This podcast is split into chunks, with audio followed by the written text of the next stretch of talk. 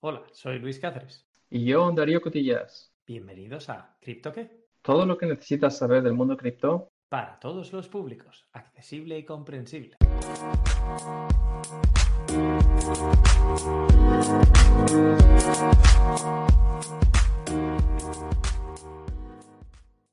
Muy buenas, Darío. ¿Qué tal? ¿Cómo estás? Hola, Luis. Muy bien. Aquí de nuevo en este episodio de Cripto qué. ¿De qué vamos a hablar hoy? Pues hoy tengo muchas preguntas de nivel táctico, como dirían los entrenadores de fútbol. ¿Cómo comprar criptomoneda? ¿Cómo tener la moneda? ¿Cómo venderla? ¿Y cómo pagar? Si es que hay muchas cosas que pueda pagar. Bueno, pues eh, me parecen preguntas muy justas, así que vamos, vamos con ellas. Eh, ¿Por dónde empezamos? Eh, quizá... Un recorrido lógico quizás será cómo comprar primero, para, porque sin poder comprarla no vas a poder hacer gran cosa. Así que empecemos comprando Bitcoin, por ejemplo. Mi primer uso práctico, de hecho, fue preguntarte a ti cómo puedo comprar Bitcoin. No sé si te acordarás. Efectivamente. Y efectivamente es una pregunta que, que todo el mundo se, se, va a hacer, que cuando has decidido que quieres comprar Bitcoin, independientemente si es para especular o para, para otros usos, eh, tienes que saber dónde vas a adquirir Bitcoin. Y básicamente hay, hay una serie de alternativas. Eh, puedes comprar de manera directa a una persona que tenga Bitcoin como podría ser yo o como podría ser tú, si tuviésemos. Puedes comprar Bitcoin a lo que se llama un exchange, que es una plataforma, normalmente es una plataforma online, eh, que actúa como mediador entre personas que venden y personas que, que compran. Eh, hay distintos tipos de exchange lo que la mayoría de la gente vendrá a conocer como una app en su teléfono, por cierto, porque todos estos exchange o intercambios al final acaban haciendo aplicaciones muy limpias y bonitas que lo hacen todo bastante sencillo para el usuario. Efectivamente, existen gran cantidad de aplicaciones hoy en día donde puedes comprar em, y eh, estas aplicaciones normalmente ofrecen la misma funcionalidad que ciertos eh, websites. Entonces, no es no es tanto si es una aplicación o un website, es más el, sitio que te provee este servicio, ¿no? que conecta personas que quieren vender con personas que quieren comprar. Y dentro del mundo de exchange también hay distintos tipos. Eh, tenemos eh, exchange descentralizados, que quizás es un poco complejo para tratar ahora, eh, y exchange centralizados que actúan de una forma parecida a como actuarían las plataformas donde uno compra acciones. No, no sé si si has usado, tú sabrás más de esto que yo, eh, si has usado plataformas donde comprar acciones, eh, eh, pues funciona de una forma parecida, ¿no? Hay un mercado y gente que compra, gente que vende y, puedes, puedes realizar órdenes. Y estas plataformas, pues, gestionan todo. Un aspecto muy interesante ahora que lo mencionas, yo utilizo un par de plataformas, sobre todo una, que es con la que estoy más familiarizado, que es Coinbase o Coinbase en dicción española y su página pro. Pero luego hay otro tipo de intercambios que son bancos, como por ejemplo Revolut, que es un banco online que te ofrece más o menos la misma funcionalidad, pero sin embargo la forma de ofrecerte la criptomoneda cambia significativamente, ¿verdad? Lo cierto es que yo no tengo experiencia con, la compra de criptomonedas a través de banco. Al final, esto es una opción que ha aparecido eh, posteriormente, entre otras cosas, porque los bancos se han dado cuenta de que el Bitcoin eh, y otras criptomonedas representan un potencial mercado. Eh, entonces, los clientes Mm, que tienen, si les pueden ofrecer estos servicios, es una manera de fidelizarlos aún más. No si quieren, no si quieren perder, perdón, sí. Pero con una diferencia. O sea, para mí, Revolut, como podría ser si me lo ofreciera el Banco Santander, en el hipotético caso de que ofreciera la compra de criptomoneda, lo que hacen es poner en tu disposición la criptomoneda, pero no te la dan. Tú no eres en realidad el que la tiene tampoco te dejan transmitirla. Tú la tienes como un activo especulativo. Quiere decir, la tienes, pero no puedes utilizarla para pagar, no puedes utilizarla para mandársela a un amigo, la tienes meramente como un valor en un mercado. Mientras que si compras a través de uno de estos intercambios, como Coinbase, Coinbase, Huobi, Binance, sí que te la puedes transferir a un monedero, puedes utilizarla para pagar o puedes utilizarla para como si fuera una propiedad de verdad, no como meramente algo que vas a tener para ver si el precio sube o baja, lo cual para mí le confiere cierto, cierto punto más de libertad y cierto punto más de valor.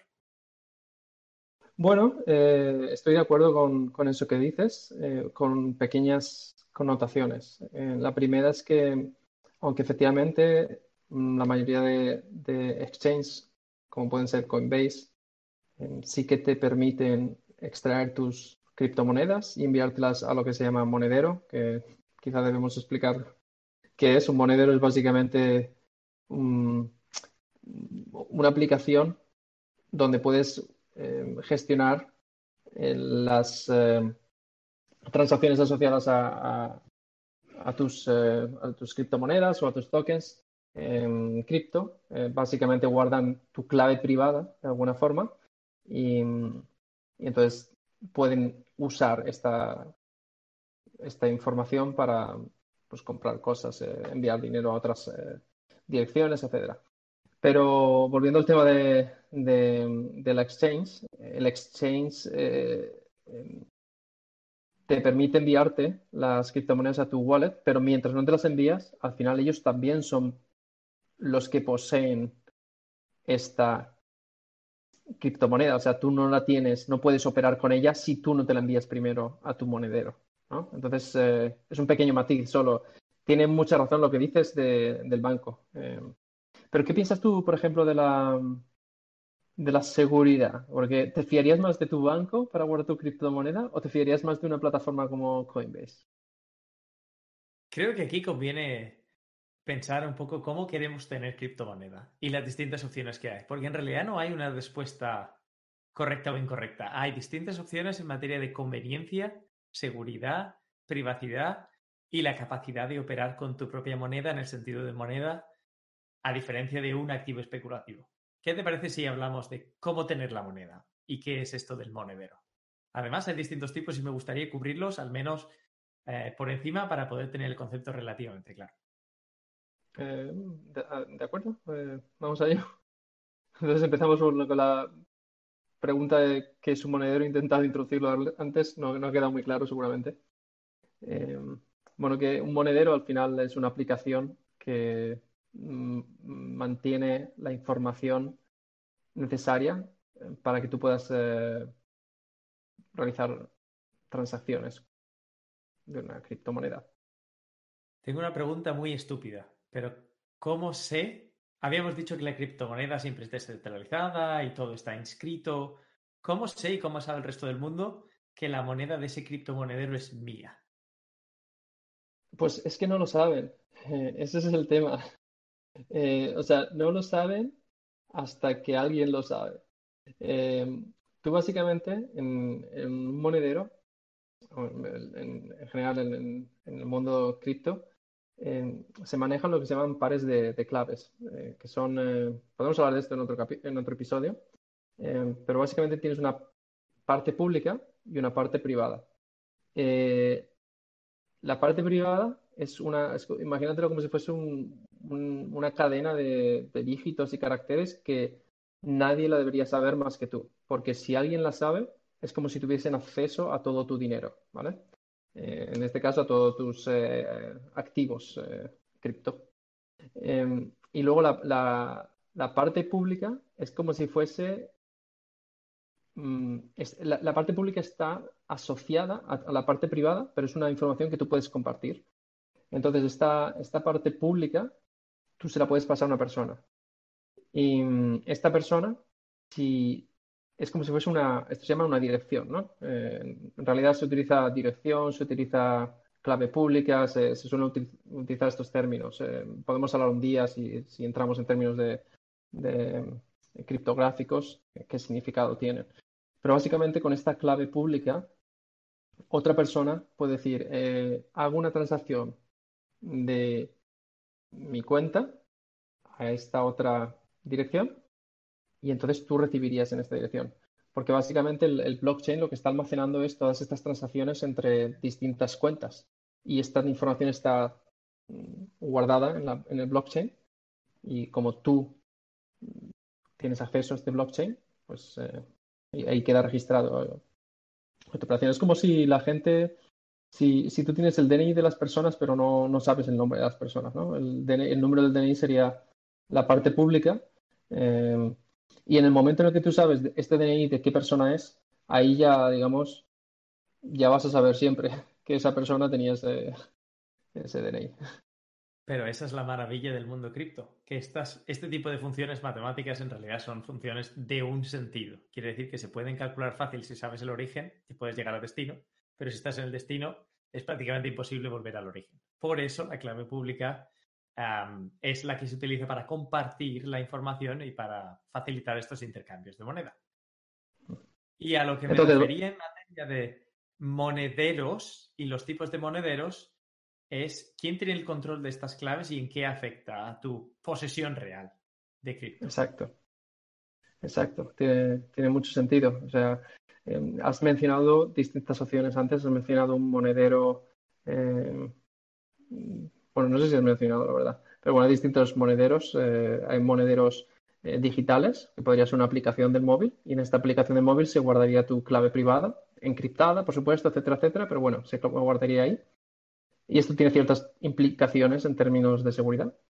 Existen monederos em, físicos, eh, que son como un dispositivo, como si fuese un, un, un pen USB, De, toda la vida, pero con distintas funcionalidades y ahí se guardaría la clave privada. Y estos en teoría son lo que se llama eh, tamper proof, no sé cómo se dice eso en castellano, eh, resistentes son relativamente inviolables. Quiere decir que aunque lo tenga otro que no seas tú, no deberían poder acceder. Luego en la práctica vamos a ver cómo se respetan estas normas.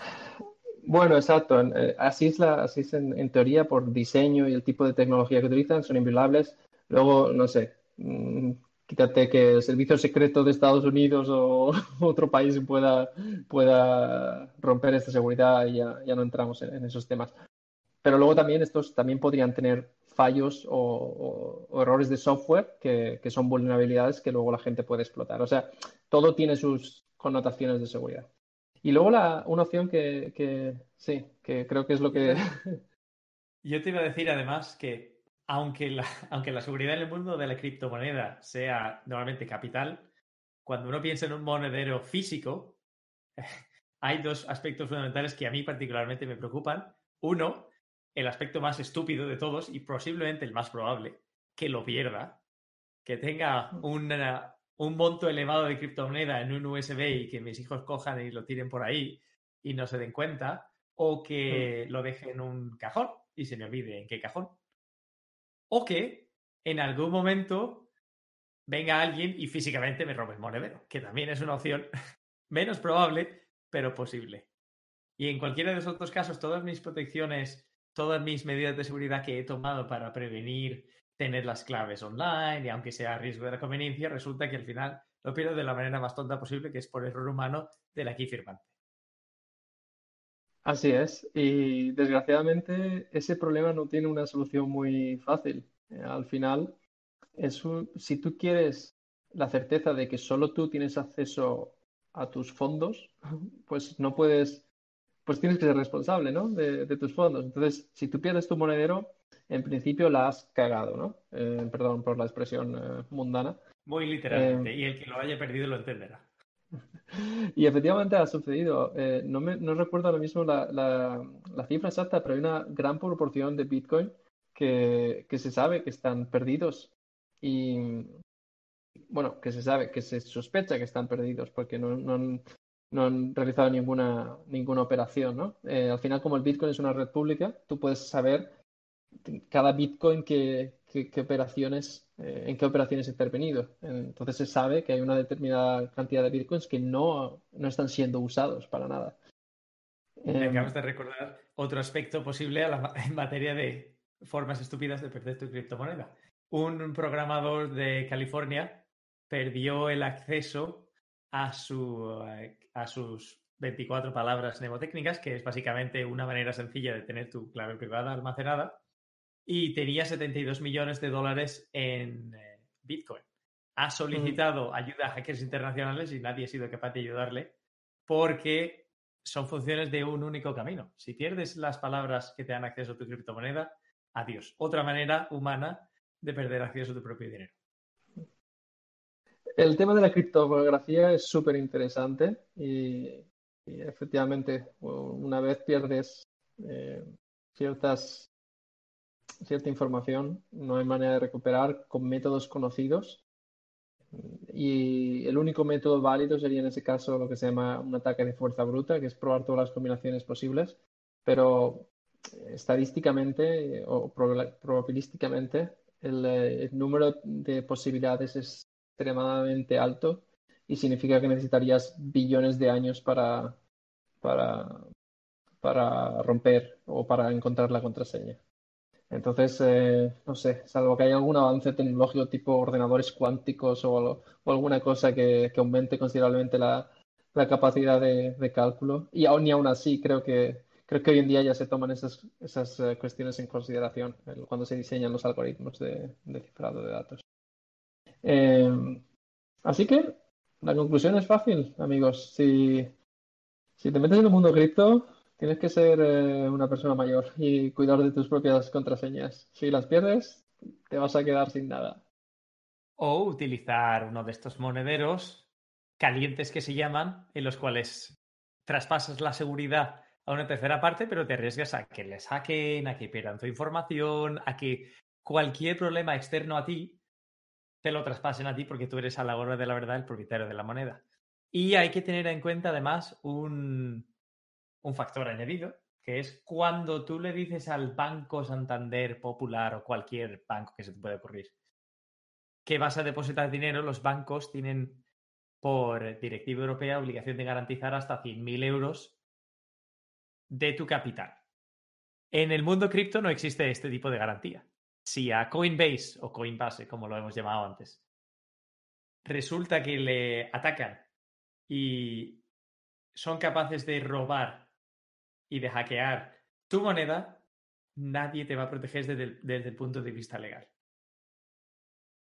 Estoy, estoy de acuerdo. Eh, en el tema de, Coinbase, de las, uno de los principales puntos de, venta, por cierto, no tenemos nada que ver con Coinbase, estamos haciendo publicidad gratuita, pero, no. es un ejemplo, pero en realidad es un ejemplo, pero hay varios. Se podría decir Binance o Binance o cualquiera de los otros que hay. Kraken es otro bastante conocido. En el fondo lo que queremos hacer es ejemplarizar la situación de la que estamos hablando. Si alguien quiere escribir coinbase.com, pues seguramente lleguen a esta página. O buscar en Google Kraken con cash, pues también acabas en más o menos en el mismo destino. Y hay muchísimas, muchísimas, efectivamente. Pero bueno, lo que quería decir de Coinbase es que entre sus, eh, sus argumentos de, de venta dicen que ellos tienen asegurado, no, recuerdo por qué compañía aseguradora, pero que tienen asegurado hasta un porcentaje bastante elevado de, de la cantidad por la que tendrían que responder si hubiese un ataque, algún tipo de, ataque hacker, etc. O sea que en teoría ellos sí que te están dando esa garantía. Eh, pero efectivamente, como dices tú, este es un ámbito que está mucho menos reglado que el ámbito de los bancos. Entonces, el riesgo es mucho mayor mm, de que alguien eh, pueda hackear estas plataformas y tus eh, activos desaparezcan y nadie te dé nada, porque o te cueste mucho recuperarlo, simplemente. De todas maneras, hay que, hay que considerar que hay un montón ahora de compañías compitiendo por el mercado de los intercambios, lo cual suele proporcionar muchas ventajas para optimizar desde el punto de materia del cliente, que somos nosotros. Quiere decir, Coinbase, Binance, Kraken, Huobi, cualquiera de los que no se me hayan ocurrido, pero que existen y que están ahí, están compitiendo mutuamente y suelen competir en materia de, de fees o de costes de transacción, en materia de markup o de la diferencia que hay entre el precio de compra y el precio de venta para que ellos se lleven una ínfima parte, pero que de esa ínfima parte acumulada por un montón de usuarios y un montón de intercambios les haga hacer grandes sumas de dinero. De hecho, aunque no tenga nada que ver, hay noticias de que Coinbase, uno de los monederos más populares, va a salir a público, a la bolsa, lo cual para todos aquellos que estén en el mundo de cripto puede ser positivo pensando en que van a tener mayores controles acerca de su dinero o negativo sabiendo que se le va a meter la mano a una de las empresas que se supone que no debería estar en el ámbito público, pero ahí está, porque en el fondo, como todas las empresas de este ámbito, quieren ganar dinero, sin más. Aunque nos debíamos bueno, del tema, así que perdón, off topic, topic. No, no, en realidad es que creo que, que habría que comentar que estas plataformas que hemos eh, mencionado, Coinbase, eh, Binance, etcétera, eh, son, al final son, son negocios, ¿no? Son, son exchange negocios. Y no sé si Coinbase es más un broker que, que, que, un exchange. Un broker, la diferencia es que tú haces los intercambios con, con el broker y, y, un exchange, tú, el, el, el exchange simplemente machearía mancharía, perdón por el abuso del, sí. Bueno, eh, eh, emparejaría eh, compradores con vendedores, ¿no? Esa es la, pequeña diferencia. Ahora mismo no sé, no sé en qué categoría cae Coinbase. Pero existe otro tipo de, plataformas que se llaman DeFi Exchange. y estas DeFi Exchange, que son exchanges descentralizadas, ofrecen una tercera vía para la compra y la venta de, bitcoins que es totalmente descentralizada, en el sentido, esto funciona a través de smart contracts, es decir, estas plataformas operan en un blockchain y no existe una persona intermediaria que tiene tu información, que tiene tus claves privadas, sino que tú actúas directamente eh, con el mercado. Es decir, si hay gente o si no hay gente que quiere, si hay gente que quiere comprar o, si hay gente que quiere vender, tú vas a poder hacer la operación inversa. Em, y eso eh, es, un tema bastante interesante también que quizá podremos tratar con más detalle en otro episodio. Tienes que em, acceder desde, tu monedero, ¿verdad? Para eso tienes que haber seleccionado un monedero y tener tu propio acceso al monedero con tu criptomoneda para poder participar en este tipo de, de fee exchange. Sí, básicamente tú entrarías en un, puedes imaginártelo así, entrarías en un website o entrarías en una aplicación y estas aplicaciones em, te van a permitir conectarte a tu monedero. Es como que el monedero puede hablar con estas aplicaciones, que ya sean website o sean aplicaciones de móvil, y cuando ya, están, eh, cuando ya estás conectado, entonces vas a poder hacer estas, eh, estas transferencias a otras personas. Y bueno, hay, hay distintas plataformas, eh, distintas eh, exchanges descentralizadas y cada una funciona de una forma un poco eh, particular, pero bueno, estamos hablando de plataformas como One Inch o Balancer, ¿no es una de Uniswap. Balancer también, Uniswap, etcétera. Así es. Bueno, y me parece que con esto aunque nos hemos ido por los cerros de Úbeda, el Valle del Jerte y hemos vuelto, espero, queridos amigos, que hayamos podido entender un poco cómo comprar moneda y cómo tener moneda. Habíamos pensado también cubrir cómo vender y cómo pagar, pero habrá que guardar esto para siguientes episodios, dado que la duración del capítulo se nos ha ido un poco de más. Aquí estoy, Darío. Sí. sí, y bueno, si no es interesante, pues eh, úsenlo para dormir. no, se fue, un poco de la mano, pero es que al final el, tema es tan extenso que no podemos hacer otra cosa. No, y, y, aparte, hay mucha lectura acerca de lo que es la teoría de sí, el Bitcoin a mí me encanta y tal, pero luego llega la, la hora práctica de cómo lo compro. Y empiezas y dices, pero esto no puede ser así. Y tengo que pagar un 2% de comisión por hacerlo con mi tarjeta. O tiene que ser una transferencia SEPA ¿Y esto ahora dónde está mi dinero?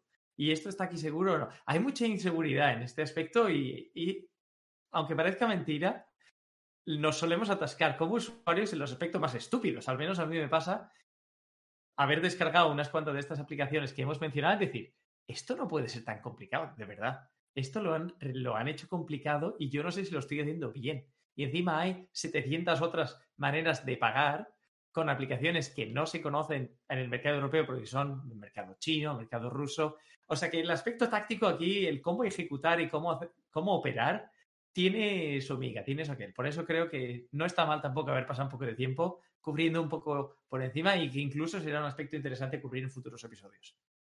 Eso te iba a decir, que quizá tomo nota de esta sugerencia y hacemos para el próximo episodio un listado step eh, por step, o sea, paso por paso, de cómo comprarías, un ejercicio práctico, cómo comprarías tu primer Bitcoin.